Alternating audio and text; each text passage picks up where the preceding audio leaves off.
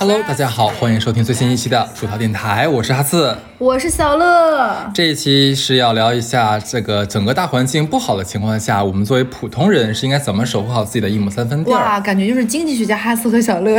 没有，我们不配，我们不配啊！其实这一期是一定没有任何内硬核的内容，只是我俩想从呃两个都市的这个这个青中年人身上，壮劳力也可以叫对壮劳力的这个身上啊，我们可以分享一下我们两个人呃处在这样的一个经济条件下是怎么做的啊。嗯，而且本期所有提到的一切观点是没有任何的参考价值，对大家千万不要就是听了我们的话就去做一些呃动作啊，这样子，只是跟大家分享一下我们最近的一些呃对关于保全自己的事情。你就可以怎么说呢？就是我觉得这个有我们个人的人生感悟和我们在现阶段的一些判断和我们的一些选择，和大家做一个分享。就没把你当外人儿，你就听听过，对吧？嗯 您可以当成就是好朋友之间唠唠嗑，说一说我最近的一些过往，更有点像那种下午收市的时候三点半，大家在楼下那个抽烟呀，楼梯遇到大家说一种这种知知心嗑的这种感觉，你不妨听一听，然后听了之后，哎，你觉得啊，好像有一些状况跟我现在有一些相似，原来你也有这样的困扰和这样的一些局面就可以了。我们非常欢迎，呃，在投资啊，或者说在这种呃，对于自自身一个运维非常棒的、优秀的朋友们，跟我们积极的互动和交流哈。当然，尤其涉及到这种关于像投资啊，像一些金融方面的东西，肯定是百家之言嘛，对吧？对多每个人都有自己的想法，所以说没有任何人是对的，没有任何人错的，只要适合自己就 OK 了。行，你看我们求生欲多么满满哈，对。其实我相信刚刚过去的二十大，我不知道大家有没有去关注一下，可能有一些人 没有，没有，没有，没有这个能力，没有这个能力。相信大家可能都有，至少有关注吧，至少有知道是这么个事儿。我相信那个全文那个报告全文发出来之后，可能很多人也都看了一眼，但是发现里面的词都非常的怎么讲，就以我们普通人看起来就感觉很空，上面都在说什么，都是非常高的那种拔的那个那个声调，对吧？但是其实有呃有心人可能就在解读这个报告的时候就比较比较呃用心一些啊，他会看到这样一个点，全文提到安全这两个字。远远要高于提到经济这两个字，所以说很多人就是说分析这个报告就想说，可能未来至少说五年呃三五年这个期间，咱们国家肯定是这个保安全要远远大于这个保经济，当然经济安全也是其中保护的之一。那么也会看感觉得到，那可能就不会再像过去的十年里面，就是每一次做这个报告的时候都是重点提到经济啊，这个也是一个方向。所以呢，就是在未来的一段时间。在国内如何就保护好自己？那国家这个政府在保护国家，那其实我们个人的话就是保护自己的银行卡里那点东西，对不对？嗯所以说这个东西相对来说，对于我们每个人来说就更有意义一些。所以这一期我们就是讲一个稳字。哎，我刚刚讲说，其实安全拆解出来的下一个词就是稳。我上学那会儿，我特别就很，我是个急躁型的人，我总觉得，哎，我这段时间复习的很好，为什么我考试的成绩其实没有就特别好？有的人我妈当时就经常跟我说一个词，我特别喜欢分享给大家，就。大家可以发现，我妈是一个金句特别多。我妈对我说一个最多的一个词就是不要急，稳中求胜。嗯，你稳在那里不动，慢慢慢慢的往前啃都没有个词，其实就可以了。就在我学习二级市场就股票的时候，嗯其实呃一直在领导我的这个人，他有跟我讲过一句话，就是很多人在炒股的时候，呃第一想法是我要赚钱，不然的话我进到这个市场里面来干嘛呢？就浪费我的时间，还让我担惊受怕。修为其实不是，其实不是真正呃比较好的一个心态是叫做我先保证自己不赔，对，这是第一步。但是你相信我，百分之九十九的人都做不到。很多人只要一看到，哦哟，有一只股票拉上来了，我不行，那我必须要跟得上，跟着赶上车呀，不然这个我不赚钱等于赔钱了呀。对其实这个想法会反反而会让我们失去更多更多的这个本钱啊。对，那我们就直接说第一点吧。嗯，第一点其实就是保住你现在的工作，因为之前小乐有讲过一个嗯。道理吧，就是工作是这世界上唯一一个让你稳赚不赔的事情。对，它不会让你所谓的，就你可以理解为，其实保住工作这件事情，就是让你有一个相对稳定一点的现金流。当然了，我们没考虑一些极端状况，比如说被开，开他肯定也要赔你个几加一，对不对？n 加一几方面。保住工作其实是现在的当务之急，就可能会觉得我们非常的中年人这个心态，而年轻人就不会想这么多。你这样，你们这些的说辞，这些的那这些方式，会让很多人失去了这种激烈和冲劲儿，他们可能就安于现状。其实没有这样的，虽然我们之前两期有做过一些呃一期节目嘛，嗯 对吧？就宁可我去挖野菜，我也不想在这破公司待了那期节目，对吧？呃，有有说过啊，碰到以上情况，大家可以辞职。当然，我们说的都是一些比较极端的情况。如果你碰到那个东那些情况，让你身心俱疲，感觉我再待下去的话，我整个人都要碎了。那如果这样子，那那赶紧就去看看下家。但如果是没有，我还能忍得了，我还能挺得了。尤其是我可以把我的心态由原来的我要责任心爆棚，调整到老娘就是来躺平的，有这个心态的过程。对，其实你可以非常不在乎的。在现在这个社会上继续做，为什么说现在在这个阶段有一个工作，就是给，其实就是给你一个保底。我每个月我我知道每个月假如到十号，我的银行卡里面就会有一笔钱进来，这笔钱也许多也许不多无所谓不重要，但是我至少知道我下个月我是有钱花的，我的房租房贷有着落了，这个会给你很大的安全感。这个为什么我觉得这这一条处于一个不在上班的我是更有发言权的？其实，呃，我在这三年里面，我有一个底层的焦虑，就是是什么呢？就是我每个月没有一个非常稳定的收入，这个说实话会不定期的让我内心有惶恐。可能你现在正在上班，你是没有这方面的感受的，但是我是有经历过的，所以我很想把这个感受分享给你。一旦你出现了这个感受，你相信我是非常非常非常糟糕的，尤其是对于一个成年人来说，就是你没有这个稳定的收入。我甚至都没有办法做出我下个月想要做的事情的一些安排，嗯，因为我不知道下个月我的收入够不够支撑我这做这些事情。这个东西有的时候会会会会击碎一个成年人的这种非常安全感。对你的你所谓的那个堡垒和那个什么？对，所以说一定大家一定要在这几年啊，尽量是不要说做出一些非常激进的决定和选择。刚刚嗯，你你说我说，例如说我忽然想，我现在要辞职去追求我的。梦想和远方，我要去辞职创业。我就要说的是这个事情。是的，这个事情其实对你来说比较我要说的。嗯，我我这个地方打断一下，我是怎么想的？是这个样子。为什么我要想在这个地方打断？就刚刚哈斯说那些，因为我们两个就是两个两个类型的，就是在面对这个问题。就哈斯就是选择暂时先休息，有自己的事业。那可能我一直是一个上班族。其实很多人会来找我问说，小乐啊，你好像很忙，你有很多事情在做，你告你有什么事情能带上我呗？就是我现在可能手里有点闲钱，我也不想上班了，你有什么事带上我？这种找我的人很多，我估计找你的人很多。如果你听我们节目，你也是这样的人，其实你就适合在这好好上班。我要说的就是说给你们这样人，你们可能会说我很极端，就是首先你没什么爱好，你也没有想好自己干嘛，老想跟别人说说你有什么，你带上我，那说明你真的就挺适合上班的。上班就是你不需要想什么，有人告诉你你每天要干什么。嗯，但如果你是那种。心底里一直有一个事情，它在你心里种了非常非常久。你为了这件事情前面已经做了非常多的努力，甚至于你现在的工作都是为了去有一天能够辞职创业干那件事儿在做积淀。嗯，那我觉得不论什么样的环境下都支持你做这件事情。是的，因为你等待这件事情已经在酝酿它了。这是两种情况。刚才说的那种，就第一种的情况，你就不要辞了，上班才是你最好的归宿。但如果你是第二种人，不论是成也好，输也好。你最后不去感觉到了那个时间去搞那么一把，你人生一定会有遗憾的。对于有能力力的人来说，他自己的状态就是大环境。对的，就是你的外面的那个环境改变不了你内在的环境，你内在内在的那个小宇宙一直在燃烧，所以那样的人生你就不用追求什么稳赚不赔，你可以去就是干你想干的事情。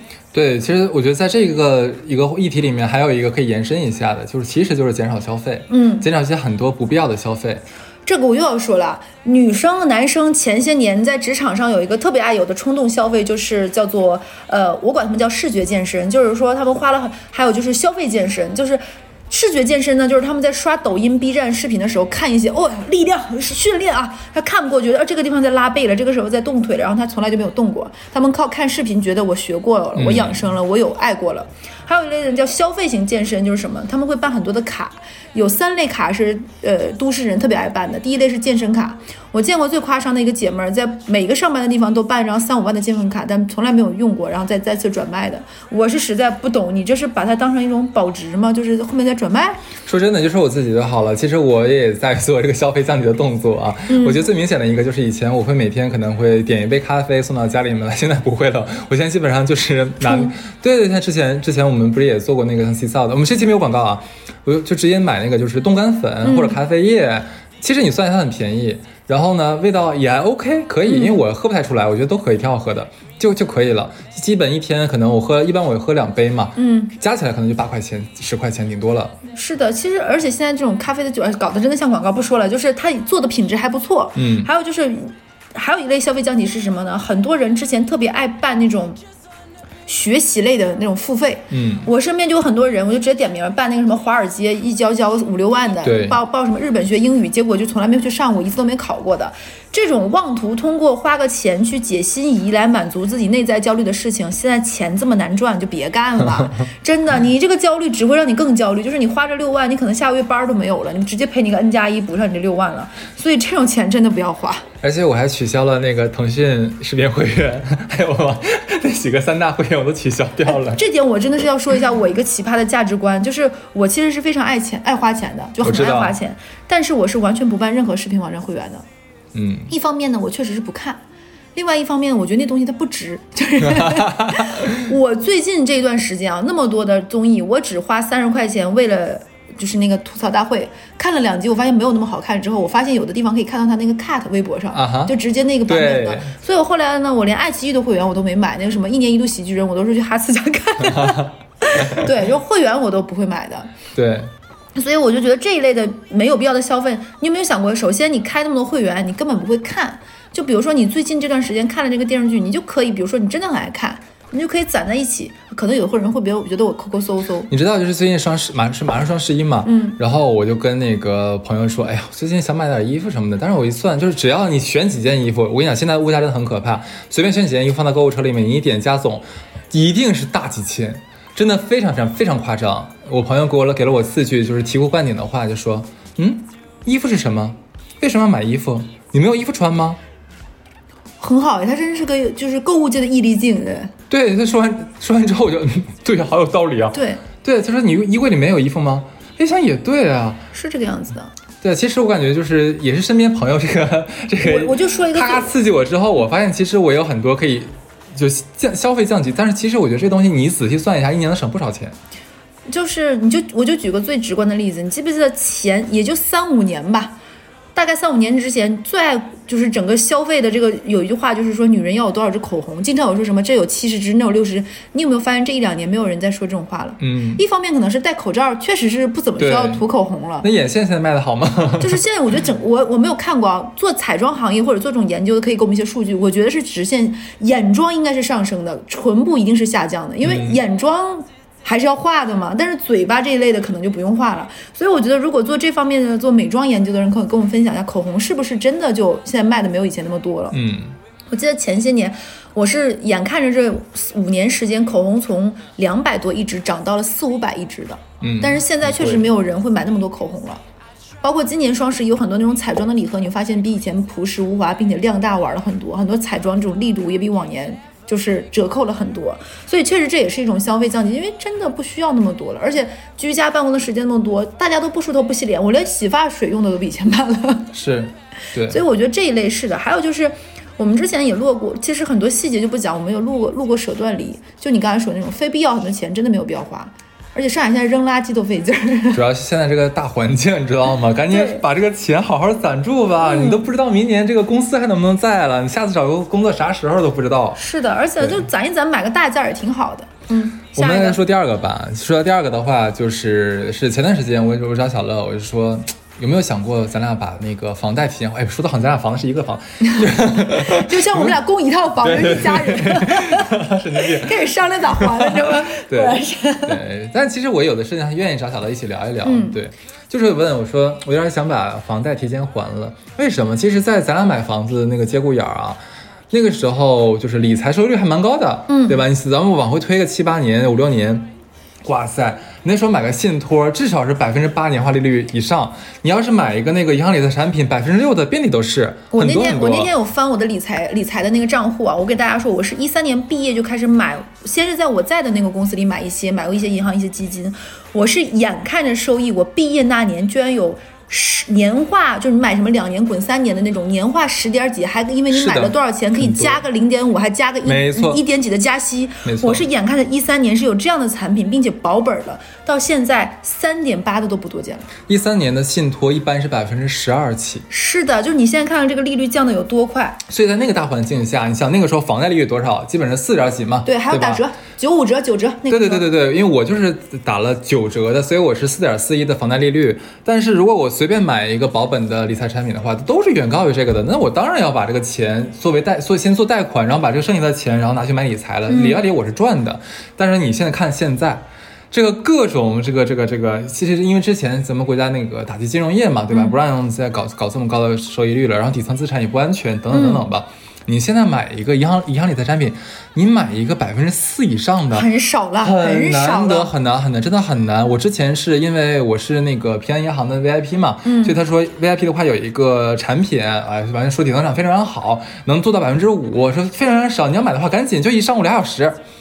我在想的时候，他说：“哎，你不用想了，卖完了，卖完了，对，因为那个人有联系我了，卖完了。”我说啊，很快，而且它其实额度蛮高的，很快。很快卖没了百分之五的，你想想，就基本上可以说是根本没有俩小时，就基本就十几分钟就全卖全部卖空了，几十个亿吧，好像当时是，嗯，就真的很可怕，你知道吧？所以说现在的话，你把这个房贷，我甚至想提前还，其实对我咱们来说就算一个理财了，是的，嗯因为而且我跟哈我跟哈斯，我们俩经常会聊一些除了电台以外的，就是一一段时间我们俩必定要必定要固定交流生活的事儿，是因为我们俩很多的想法。没有去提前沟通过，不谋而合。就关于房贷这件事情，我们会盘一盘，比如说你怎么看这个形势，后面的一些打算，然后资产怎么怎么配置，包括怎么怎么样，我们都会聊。就是大家可以搜一下，其实现在提前还贷都有点像一个大趋势，因为相信有这样的一些打算的人非常多，尤其是比如说他可能是做一些小额经营周转的，包括以前是做一些线下门店的，那可能因为疫情和大环境，他会发现，哎，我与其再去扩张、激进的去做，那我不如收敛一部分资产去做一些其他的偿还，提前把一些之前的债呀、乱发乱七八糟清一清，或者是这一方面的配置。所以我觉得，就刚刚说的，我觉得这一类的人很多，甚至于你可以听我们往期的节目，是能够看到这三年来我们的一些想法上的一些变化。尤其是上一次，我们为什么会在疫情还没有解封的时候做过买房卖房的一个装修的一个新思考？当时我们就在把当年那一期做了补丁，我印象很深刻，就是我们在第一期的时候说买房子。贷款要卡在嗓子眼儿，嗯顶着杠，顶着那个杠杆，那个时候就能那个时候就会看出，就是还是年轻，比较狂妄，就觉得不是不是不是咱俩的问题，是包括环境当时大环境不一样。就大环境也给了你这种正向的这种刺嗯激，你觉得你可以，你能这个环境的预判各方面，然后在。疫情中间那期我们就讲过，其实大家还是要量力而行的，嗯包括买房子要给自己留出一个余力的，包括现在我觉得我们两个的判断是一致的，那就是如果非非刚需必要，哎，我觉得我可以接下来就直接说这个问题，就买房子这个问题了。嗯首先我俩最近肯定不会买房子啊，对只是说一下，因为身边最近有一些刚结婚的我的朋友，嗯他们要买房子，然后还有一些朋友他们因为孩子的问题，嗯他要置换，对等等等等吧。其实我个人感觉，反倒现在。呃，如果你真是刚需要买房子，是个好时候。是的你只要是哪怕是上海，你只要问中介，中介都会告诉你，如果你买二手房的话，你可以至少至少往下砍百分之十。如果卖家百分之十不给你让这个利的话，咱就直接看下一家，因为绝对能有比比这个便宜的。嗯，所以说可能。等于说是捡个漏，你有可能碰到一家他急需要卖房子，你直接可能砍掉了百分之三十，都是有可能的。对对对现在真的有这样的房子，对。然后就说到贷款这个问题，为什么我俩一直强调贷款？贷款真的一定要量力而行，你一定要先做好一个家庭的这个财务风险测评。你看一下，如果说你半年之内你都没有工作、没有收入的情况下，你这个房子你还能不能房贷能不能还得起？我为什么要说这一点？因为呃，上上个月是三亚，因为口罩的问题啊，就是也是封了啊，这样子。在封的那两个月里面，我我我，因为我妈妈住在那边嘛，就我妈妈那个小区就有三个年轻人断供了，就被法拍了。哦，非常非常惨。然后我问我妈，我说他们是什么情况下？为什么？就是我说他们的财务杠杆怎么会这么紧？对，就只三个月转不过来，三个月，一个月的一个呃两个月两个月嘛，他封两个月嘛。我说两个月都挺不住吗？他说他们就三个孩子都是就是那个外地人嘛，嗯来到三亚就想自己开个小店，来来来打拼一下子。但是你要知道，这个店你要只要一关，你一开一天门，你赚一天的钱啊关，一天门就是你关赚还要扣，你还有房租什么，你对还跟着，你知道吧？他就还不上了，就没有多余的钱了，就卡里面没有就是存款可以还。那三个人怎么办？这个房子只能是法拍掉了，而且你要知道，之前你已经有本金了，对吧？嗯然后你还要已经还了一部分钱了，对，这些钱其实呢都是你的沉没成本，就打水漂了没了，等于说就是已经。所以说，大家就是嗯换房子，现在有有可能是好时候，因为现在房价对吧？大家自己都知道，嗯，然后你的讲价空间也是够的，只是说这个贷款你一定要衡量一下，你是否是否留足了面对忽然失业，忽然忽然出现任何财务状况的时候，你还能撑着这个房子房贷不会断供。我觉得最起码你要给自己预判留出出至少半年以上这样的一个 gap 的，就是你手里的钱够马上手停口停，你是是你永远能周转出半年内能偿还房贷，并且加上你自己能够生活的。嗯，说实话，像我跟哈斯这种孤寡型人口，嗯就自己管好自己就已经不错，这种对预判还相对好分析。对如果你是一个家庭，上有老下有小，并且还有你的另一半儿，还有你的小孩，嗯那其实你预判这就是一个。综合性解决方案了，就比如说你要跟你要你要真的换房子，不要自己一意孤行，为了面子，为了体面，为了跟同事之间的谈资，你跟你的另一半是否能够，比如说这个学段大家都会辛苦一点，不要轻易的辞职，或者是说，呃，我们两个这段时间可能花钱上要注意一点，包括孩子各方面，这是一个需要有商有量的决定。我们要不要说一下这一期主要是做给我们普通老百姓的？如果你是富二代或者是你是有钱人，可以不用听这个我们的说。啊，他们要听的，说这个东西他们要听的，你知道为什么吗？他们没有指导意义。希望他们有一些就是同理心，就是哦，去虐下属的时候轻一点，就下属温柔一点，他不知道我们的难处，对对对。是 OK，呃，然后其实跟我不知道你刚刚有没有讲，就是非刚需不买房这件事情。嗯，这件事情我还是蛮认可的。首先，关于房子这件事情的这种传统的观念，没有我们从来没有说过它是对的，只是我们俩比较喜欢。如果你真的租房子很还蛮还还觉得蛮蛮舒服，没有觉得有什么，并且你真没想好要不要在这个城市留着，嗯，没必要，真的没必要。以前咱说买个房子，我隔两年，哎，我一卖我还能赚个差价，是吧？是现在我觉得是非常艰难的一件事情啊。无法预判两年之后的这样而且说，你说我买房，我就为了租出去，拜托，哎，你知道上海租售比是一点八，嗯，你这在多少年？对吧？五十多年吧，我算算算不算错？差不多五十多多年，五十多年你才能把这个房本儿收回来。然没后，必要。其实我觉得在国内现在你投资房产，就是这个这个赚钱的可能性还是比较小的。它不，都你甚至都不如去买个理财产品，理财产品一点八以上的有的是，我觉得。对你，你可能你理财产品亏的钱都够你买个鹤岗房子全套加装修了，是吧？对所以我觉得这个你刚才说非刚需不买房这件事情，我非常认可，并且这个刚需有多刚也要想一想，嗯没有那么刚都不需要。是 OK。说完房子，我们可以说一下下一步就是贷呃保保保保保险。保险这个我这个你非常有的聊，嗯就是因为首先我是早早就有买过重疾险的人，那尤其是这一两年大环境不好，不论是国内和国外，都开始鼓吹一句话，就是这话听起来有点刺耳，叫做保险是不适合穷人。对穷人不用买保险，大家这不是我们俩说的，大家可能会觉得这话有点刺耳，是这样说。首先，一方面就是保险你相当于它的杠杆非常低，尤其是重疾类的产品，你就基本上你可能什么一年交个一万，一交交个二十几年，最后发现重疾赔个三三五十万，对吧？嗯它这个杠杆利率非常低。其次有一种说法就是，如果你手头看病拿不出来三十万的话，你也不需要去买重疾了。嗯因为你根本来来不及这个周转，这是一种说法。还有一点呢，就是关于保险配置这件事情呢，一会儿哈斯可以说一下他买的。我觉得如果保险你在前面的时候尽早配是最好的，为什么呢？是因为那个时候你相对你的身体体征更健康，保险公司的精算各方面算你啊、你的费率各方面更低一点。这么说吧，二十六岁的女性和三十三十岁，像我三十或二十岁像我这么大的女性，大家买重疾的每年交的金额大概得差到三五千左右，买个五十万的重疾险。所以我觉得这个东西要尽早配。其次呢，不要现在的保险公司已经不像当年有那么多那么多还不错的产品了。嗯现在产品你是真的算不过它的，各种这样的赔付，包括你可能之前在。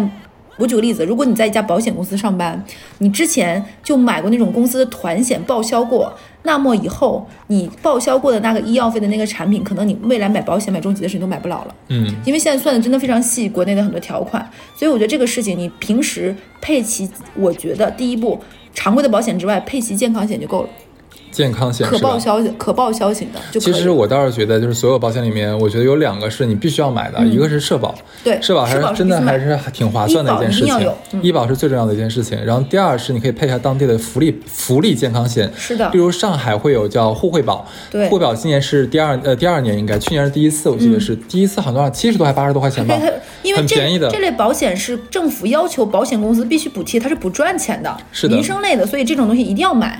是的，我今年涨了一点价，它是涨上海这边涨到了一百多块钱，但是它是增加了很多重疾。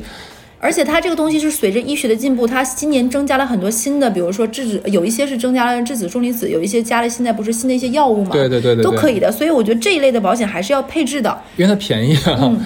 但是你肯定还是算不过保险公司的。哎，但是还有一点就是，为什么我俩忽然想到说保险？因为我那天听谁跟我讲说，现在你知道退保的人有多少这个是我跟你说的啊？你跟我说的。之前有一个保险公司，某一个某一个市，它出现了今年就保险是这个样子，就是你买的保险，比如说总保费，总保费是你每年交的保保费乘以你的保保费年限，对吧？这是你交的总保费。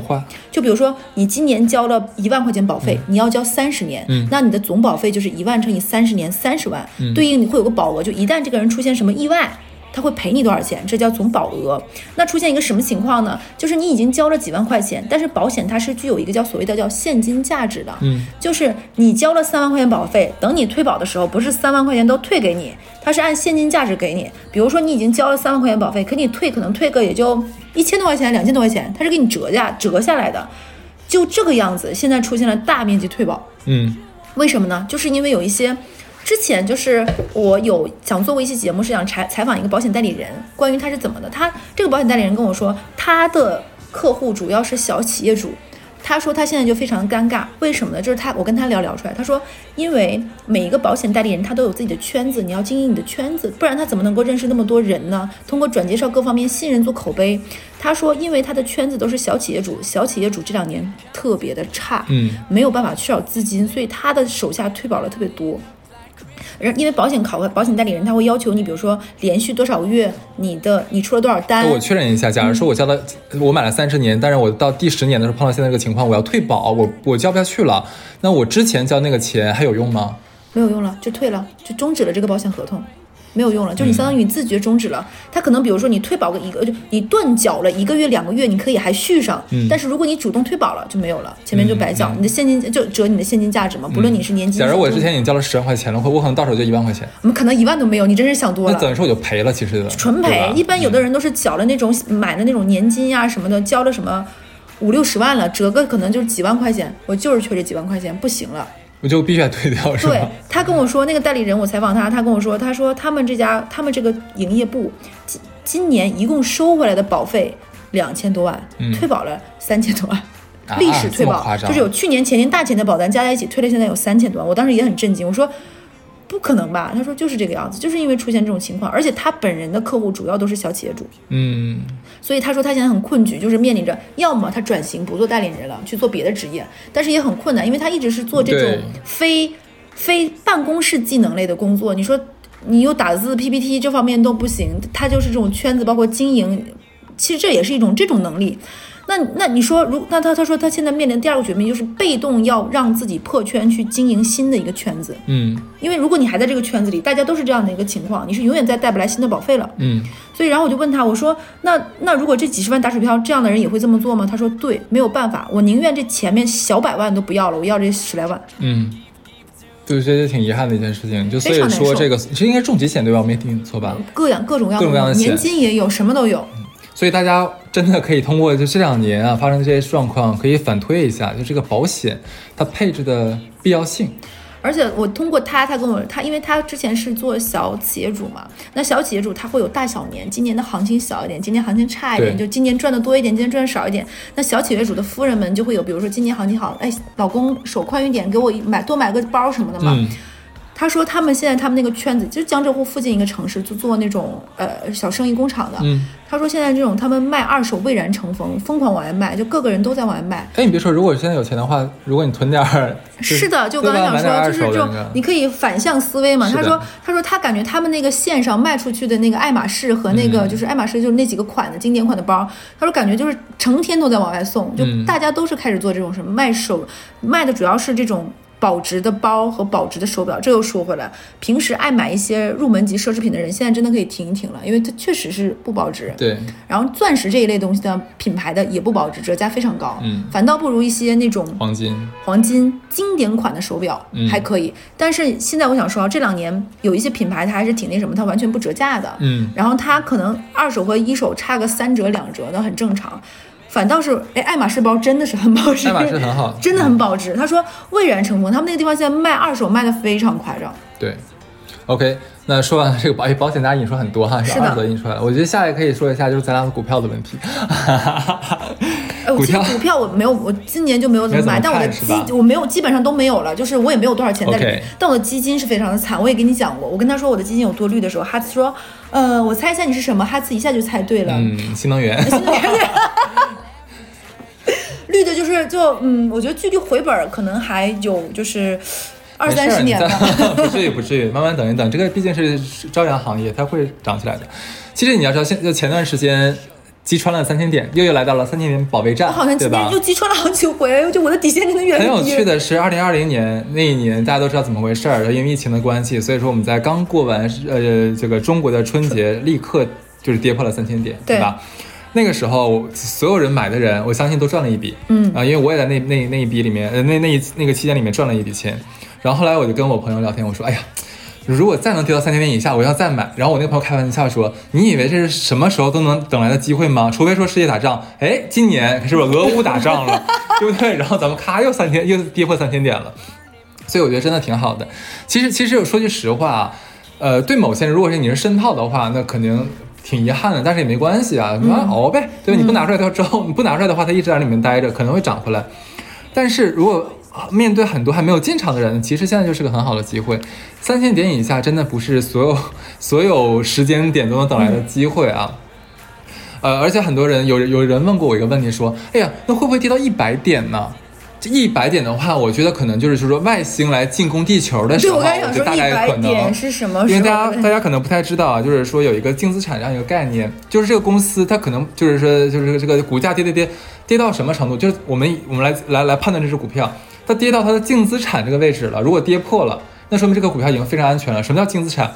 就是你把它的厂房、桌子、椅子、呃电脑、键盘，你全卖了之后，假如说能卖一个亿，然后现在股价呢总总是市值是八千万，你说它安全安安不安全？它就已经很安全，它再往下的空间不高了已经。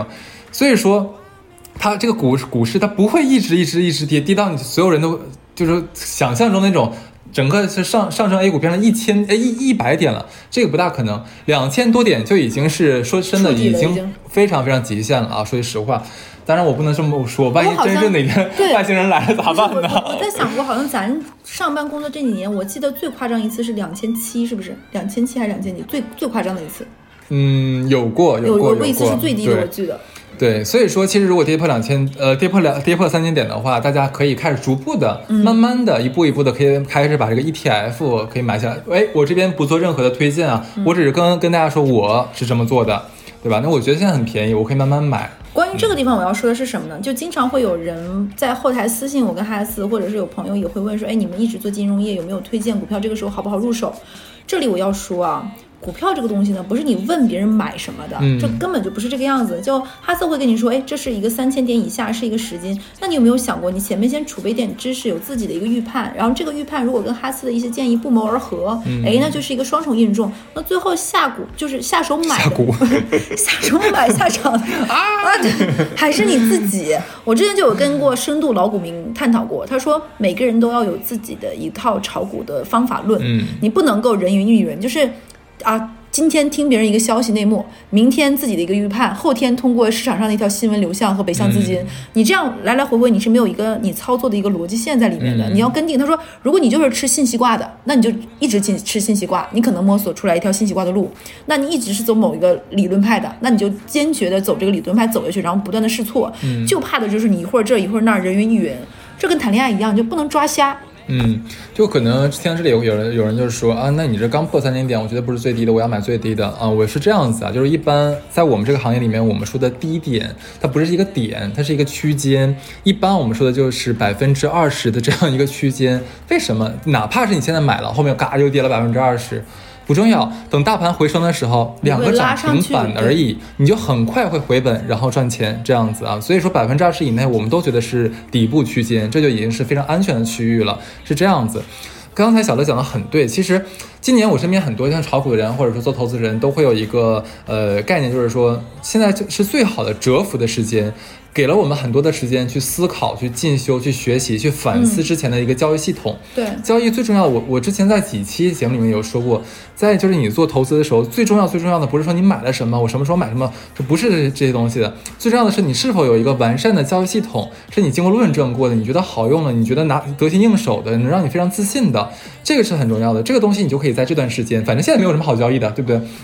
天天跌，今天拉完之后，明天咔又暴跌，你没有什么好交易的，你就看着就好了。你哪怕买的时候你就放那里放着，你可以把这些时间匀出来，开始学习，开始去反思，这是非常非常好的一段时间，大家要珍惜。呃，我上次跟另外一个人朋友聊天，他我们俩关于聊学习这件事情，我跟他说，我说我我发现真正学习好的人，我经验之谈啊，真正学习好的人，他不是说有多么的花费了很多很多时间都花发都花在学习上，你会发现真正学习好的人，一定是擅长复习或者是预习的人。就是他一定是把这两个工作做得好的人，他才能够是学习好的。嗯就如果你想在股票上，在投资上，不能叫股票，股票我觉得脚小，讲小了，在投资这个领域上取得一定经济，你一定是要花一些心思的，不然你为啥能赚钱呢？就有人亏，就是什么股票十个人，什么七个亏，两个平，一个赚，那你你凭啥人家你你是一，人家是七呢？对吧？你又没付出任何的努力，就命嘛。当然我也有认识这样的人，就是买什么赚什么。OK，说完股票的话，就可以就着说一下债券啊，嗯就是传统的跟股票对冲的一个品种。债券其实国内的可投资的债券比较窄品类比较少一点点，安全的产品也不太多，尤其如果你买的是公司债这一块儿啊，公司债债暴跌的时候跌得很可怕债这。件事情是咱小时候那些年爸妈那个年代嗯提的非常多的，但这几年其实债是大家投资比较少的。因为之前什么 P to P 啊，各种理财产品都效率太高了。你一提到债的话，一是这个我们传统意义上的这种就是可以可交易的二级市场的债，它本来就有浮动，大家不喜欢。第二，它收益率真的不高，可能以前可能达到三和四，现在没有这么高啊。然后其实我反倒觉得现在你买个国债是不错的选择。我也是这么想的。而且我很多朋友会买，哎，这个放在下一趴说吧。对，国债真的是一个不错的选择。反正你这个钱，如果你没有用，然后你也不知道买啥，但是呢，你又想觉得说我买个活放个活期，你又心里不甘，那国债是一个不错的选择。其实我觉得啊，这里多一句，我觉得一个财产配置是几方面，就像我们之前讲过买房嘛的，你的想法，比如说你的一二三四五点，你到底加了一个排序。我觉得投资也是这个，一是手里有多少钱，你的预期收益，理智一点的预期收益是多少；其次，你对于这个收益时间的期限是什么，是这三个点的一个综合判断，然后你选择你要配怎么配置。还有最近呃，是反正上海这边嘛，上海这边又兴起了一个品种，就是城投债。哦，现在很多公司在卖城投债，因为它别的理财产品它不太好卖嘛，对不对？开始做城投债了，这个东西我只能建议大家谨慎吧啊。然后选择城投债的时候，尽量看一下它的底层，这个它这个所谓的这个底层标的，它都是、投的是哪里？对如果是一线城市，当然我觉得他们这些这些公司，他们一定没有这一线城市的这个标的的啊。他一般都会跟你说一些啊，我们这是什么新一线的啊，甚至说是一些比较偏远的地方。非常不建议这种。其实我真的不建议大家来购买，因为它这个这个这个还款能力和还款意愿都不是很强。大家我不能这么讲，这么讲的话，我估计如果这个公司的人听到会来骂我。反正大家做一个这个这个自己的思考和判断吧啊，以稳为主。自己不懂的品种就尽量不要买。还有就是在这个阶段，就是我我自己我自己说一下吧，就这个这个时候呢，各各个公司，尤其是以呃保险公司或者理财公司或者投资公司，他们都会在银行这个渠道来发力。这个时候呢，很多就是开始大家在这个时候发力呢，就会有很他们大家会在这里铺一些费用嘛，嗯所以就会有很多人来找上你，因为这个世界上钱真的是太紧了，嗯所以说我个人认为理财是最不建议熟人推荐的，我非常不建议。这就直接让你直接目到这个银行理财这个板块好是的了。对，嗯其实我一直是很排斥这个银行的理财产品的 我是，那主要是猫腻儿太多了，你知道吧？你关键是你要去读那个合同，不是不能读，合同话比较累，对比较累。我要一真的要一一条条看，让我觉得很累。然后大多数的朋友可能就是说没有说像我们做过这一行、嗯这么多的丰富的一个金融知识，你看看不太懂它的产品说明书。是的，这个对你来说是一个很大的问题，你看不懂这个东西，所以说你找不到问题的点，你就根本没有办法判断这个产品安不安全，对吧？而且现在尤尤其这几年，就是底层资产频繁的大暴雷，嗯，哪怕是一些比较大的机构，它都暴雷，所以你怎么来判断你买的这个它是没有问题的呢？是不是？所以说还是。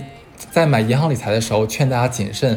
今所以说，我觉得国债真的是个很好的东西。嗯，这个是这个时候，就就说完这个银行理财，就直接说一下，不要把钱存在小银行。非常要这么说，尤其是就我刚刚说，为什么我说不要有在银行理财这一块儿，就是我是非常不建议到朋友推荐的，就经常会有人说说哦，我朋友告诉我在哪儿存多少钱这种的，嗯这种在我老家非常常见。对就我妈经常会说我在哪哪哪个我老家什么信用社各方面存了多少多少钱，然后然后我就觉得这是非常可怕的一件事。你搜新闻呀，对吧？嗯你不用搜新闻，你搜微博，有多少个小银行现在就破产，大家可以搜一下，就是那个河南那边，对你也知道那个事情是吧？是的，就我也跟我妈说这种事情不要相信，不是说你不相信你的这个朋友，而是因为你的朋友可能也不知道自己公司是啥鸟样儿，就是这种东西千万不要买。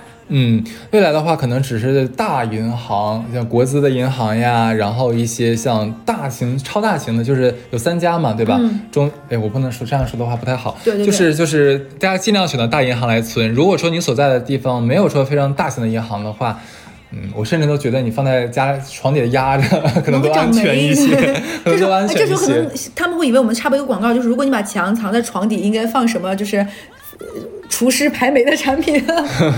对，反正我虽然我还是还是说大刚才说那个稳字当头，现在不是追求你多高的收益率，是追求我能保住我的本金。是的，我觉得稳是现在最重要的一个核心词。嗯如果让我们说，因因为经常会有节目或者什么说，哎，你你说几个你提炼，你觉得近一年一年的关键词或者什么？我觉得三个字或者三个词，我们可能没有办法一下子脑袋蹦出来，但稳这个词肯定是我们两个都想说出口的。对，说到稳的话，就咱就说一个非常不稳的东西啊，是什么呢？电信诈骗。尤其在大环境不好的时候，有几个行业会蓬勃的发展，例如说是中低档的白酒和香烟，对吧？然后还有一些色情行业，以及电信诈骗是非常的非常的繁荣，非常蓬勃的。因为大家这个时候都没有信心，没有安全感了。这个时候，如果有一个人他能，就是花言巧语，他就非常能打动你的内心。告诉你可以收益很高，赚很多钱，加盟什么什么什么什么，太多这种。是的，是的，所以说这段时间大家一定要谨防啊！而且你知道吗？现在上当受骗的人，这段人跟你的学历高低，跟你的年完全不挂钩。跟你在几线城市没有，因为贪婪和对于钱的渴望是人本性上的一些东西我。跟大家讲一个例子吧。哦，我最喜欢听例子了呢。前两天刚刚刚刚刚新鲜热热乎乎发生的啊，是我一个朋友的朋友，是一个女孩子，她是一个法学硕士，然后是名校的硕士，是高知、对吧？而且学法律的，按理说这个警惕性应该很高，而且呢，他还是在这个银行工作，在银行的这个风控板块工作，风险控制板块工作啊这什。么叫淹死会水的的经典问题了？你这是他碰上一个杀猪盘，仅用从认识到被骗，只用四天时间，一共被骗了一百七十万人民币。从认识到被骗走，一共四天。高端的猎物永远是以猎你知道吗？这一百七十万不是他自己的存款，是他从六家银行借的消费贷，他借的贷款，消费贷的利息，你知道吗？你不认识这个人，对。很有趣，你知道吧？这个就是就是先从感情，你知道情感上面先诱骗他，然后跟他说一些我是富二代啊，怎么怎么样。男的，被骗的是女孩子，然后对方肯定是杀猪盘，肯定是男的，男的来骗他嘛，对吧？用感情来骗他，就给给他引入坑了嘛，让他买那个投资那个数字货币，就那样买那个数字货币。前段时间有各种银行来推荐大家去注册那个数字货币，对。呃，不是那种，不是那种，那是正规的，那国家推行的，你不要乱讲，我跟你说我。说我说是是他打这种幌子吗？我想问的是，呃，具体这个不知道，反正就是一个数字货货数字货币平台啊。然后也的确，第一天、第二天我给你尝甜头，让你赚赚，就你投资一点钱，然后你看第二天你就可以拿回来，然后给你个利息，是不是很棒、很开心，对不对？紧接着就这个女孩就是上头了，就立刻咔咔咔一顿带，带完之后呢，就最后就血本无归嘛，非常非常可怕。姐妹兄弟们，仅用四天时间，一个法学硕士、银行风控板块工作的人，因为我觉得这个事情，你有种什么感觉？就相当于是，呃，用一个非常甜美的外壳，里面放的是一剂毒药，然后这个甜美的你在服服用它的时候，会觉得啊，非常的甘甜。这个人很帅，我不但获得了金钱，还获得了爱情，就是一个在我这个就是一个这么优渥的一个男孩子，才能给带给我这种情感和爱情的双峰中麻痹。就像听我们上一期那个拆白党那个故事里，大家觉得，哎，一个五六十岁的老头儿。这么牛掰，什么世面没见过，怎么还能被个小姑娘玩团团转？看刚才说的，集美丽、高知、法学，就所有就是就按理说你最不应该上当的这个条对件，对对对对，然后你都能上当受骗，然后就用的是最最那什么的一些，听起来就是啊，其实就是最普通的骗局啊。哎，但是我跟你讲，这个故事后面还有渣男渣女的故事。接着讲，接着讲，我喜欢的连环故事，这个女孩呢，她一直都是那种很要求，上进，你说上进是好听的上进，实在是难听一点，求贤若，渴，嗯。就是很虚荣，啊然后对对金钱、对一些、嗯呃名利很有渴望的一个女孩吧。她是有男朋友的，但是呢，她其实一直都把这男朋友当做一个备胎，她对她男朋友并不好，然后一直在外面就是有花花肠子、嗯这样子，一直在外面勾三搭四的。就勾搭上了个电信诈骗。她呢就很嫌弃她男朋友没有钱，没有让她就是能炫耀，过上自己想过那种锦衣玉食的生活。但是说到这，咱俩就说了，那你牛逼，你就找一个牛逼的男的呀，这不就找了你不是找不着吗？对不对？这个我找了个然后这个女的，天天想自己暴富，天天想自己有一天咔就有钱了，变变富婆了，怎么怎么样的。然后呢，就上了这个当了，对不对？上了这个当之后，那她肯定因为这是重伤呀，一百七十万的贷款，你要这么想，重伤没有办法，就跟她男朋友讲了。然后，然后呢？就那她男朋友看了她跟那个骗子的整完整的聊天记录之后，真的要气炸了。我想换任何一个人都要气炸了，你知道吧？这个女的跟那个男的就跟那个骗子甜言蜜语，然后多么暗生情愫，多么的爱他，然后把自己男朋友贬得一文不值，怎么怎么怎么她为啥给？她男朋友看呢？他傻逼。然后，但是我跟你讲，这个为什这她是渣男渣女，可是她这个备胎男朋友是有情有义。这男朋友虽然很生气，但是他决定说，我还是会不离不弃，陪在你身边，就是陪你一起把这个钱还完。如果让我们非常不理解，我们真的很想说，男孩子醒一醒，离开这个渣女，这个乐色，你快走吧，真的不要再上头了。我觉得这个男生，我说实话，他可能有一方一方面就是因为感情，另一方面呢是有一种，嗯，我想救你一把，就你在这个时候，我想帮你一把，让你知道什么是人性的好的其实就是有情有义，有情有义，听一点，就是有情有义，就是，嗯，但有的时候我就想说的是，你的有情有义未必会得到一个正向的结果。是的。你有没有想过，你帮了他，就是这个有点像东郭先生你帮了他，你还是备胎啊。对，而且 这个不要忘记你帮他啊。还完这一百七十万，他一身轻松就赶赴下一场约会了，对不对？这个浑身宝贝晚安，宝贝早点睡。我要去赴下一场派对，对不对？你简直是在助纣为虐呀！你有没有？你有没有想过你，你放放过他，也是放过你自己，你也是放一条生生活对，他可以有别的赚钱的。这个女的不值得，真的不值得。我也觉得不值得歉意她，赶紧让他分手。哎，你要说电信诈骗呢，我去年年底到今年年初，身边有男性和女性的两三个人被电信诈骗过，哦，而且骗术都非常的低劣。嗯，就是这个，你听起来都会觉得你也是受过高等教育和那什么的人，没事儿也是小嘴能说会道叭叭叭的，怎么能受这种骗？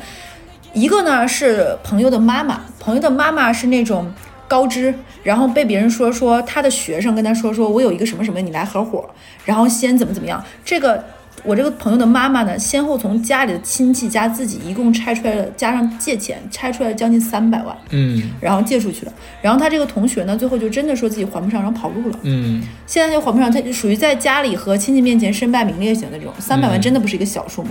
嗯，然后呢，另外一个朋友呢，就相当于是什么被骗呢？这是一个女生，然后有同学也是也是读过书的人，对不对？也不是不 不识字被骗那种的，然后就被人家说说说什么啊，你你最近是不是买了一个什么什么东西？然后这个东西涉嫌就涉嫌到什么问题？然后我们要来查一查，你看看这个订单，那个订单是真的，你买了这么这么这么多东西，然后跟他说说你这个订单有一个东西里面是什么什么原因的，我要看一下你的什么什么账号，你把你的那个。买购买的那个支付宝什么，然后来回这么一跳转，账号一验证，然后就给人家就把相当于账号就授信了嘛。之后人家对方说说，呃，你你可能你这个账号已经被人盗了，所以我们才来找到你，他还买了什么什么东西，然后你要配合我们的调查，怎么怎么样，一来二去呢，不知道怎么就把这个人忽悠着，把他让他去京东白条还是这方面贷了多少钱，然后。贷了几十万、十来万还给了这边，然后发现就没得还，就冲到他的账号里，结果就被扣掉了。我听这个地方，我就觉得无数个不合逻辑的地方，就是嗯，为什么你的账号被盗了，要从这里面贷款？然后他他，然后为什么贷了款之后要充到那个卡里？为什么？你就你有可可多的不合逻辑，但他就听听听听信了。就是没有办法，而且最近发生的所有的诈骗的，我们身边诈骗的案例的话，都是让这个当事人去做贷款。我这边其实还有一个故事，但时间关系我就不不多讲了吧。也是大概一个刚毕业不久的女孩，也是为了博得一个高收益吧，然后就是从银行贷了十万块钱。